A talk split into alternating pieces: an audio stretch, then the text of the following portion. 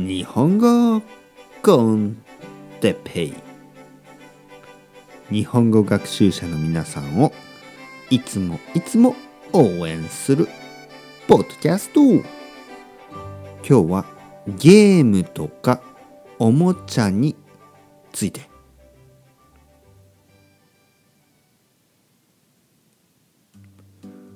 はい皆さんこんにちは。日本語コンテッペイの時間ですね。元気ですか？僕は元気ですよ。今日はゲームとかおもちゃについて話したいと思います。皆さんはゲームをゲームが好きですか？皆さんはおもちゃが好きですか？僕はゲームとかおもちゃはですね大好きでした。大好きだった。でも今はあんまりしないですね。僕が子供の時えー、いろいろなゲームやいろいろなおもちゃがありました。僕は1981年に生まれました。今39歳ですね。1981年。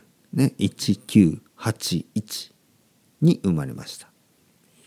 僕が子供の時小学生ですね。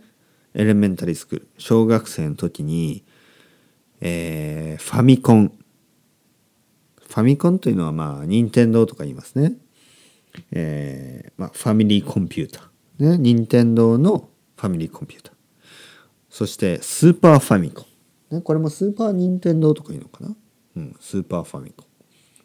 これでスーパーマリオとかドラゴンクエスト、ファイナルファンタジー、ね、他にもいろいろなたくさんのゲームをしました。ゲームボーイもしましたね。ゼルダの伝説、ね。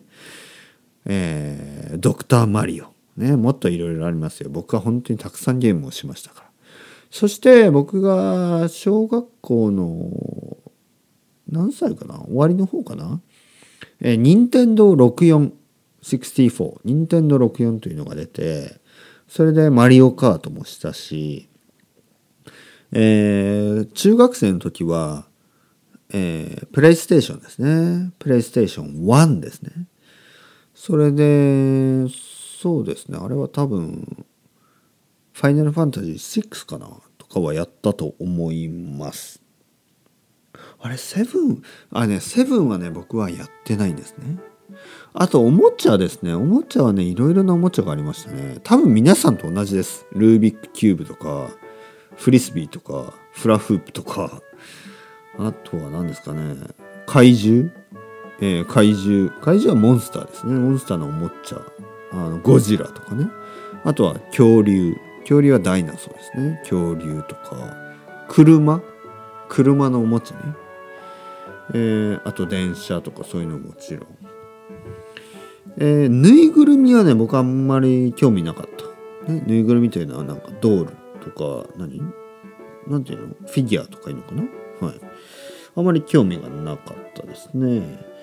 えー、アニメのフィギュアとかも全然興味がなかったですね。僕はねアニメはあんまり好きじゃなかった。あの僕は漫画ですね。漫画はもちろん「ドラゴンボール」「ドラえもん」「鉄腕アトム」鉄腕アトムはちょっと古いですよね。アキラ。もういろいろありましたね。ジョジョももちろん読んでたしね。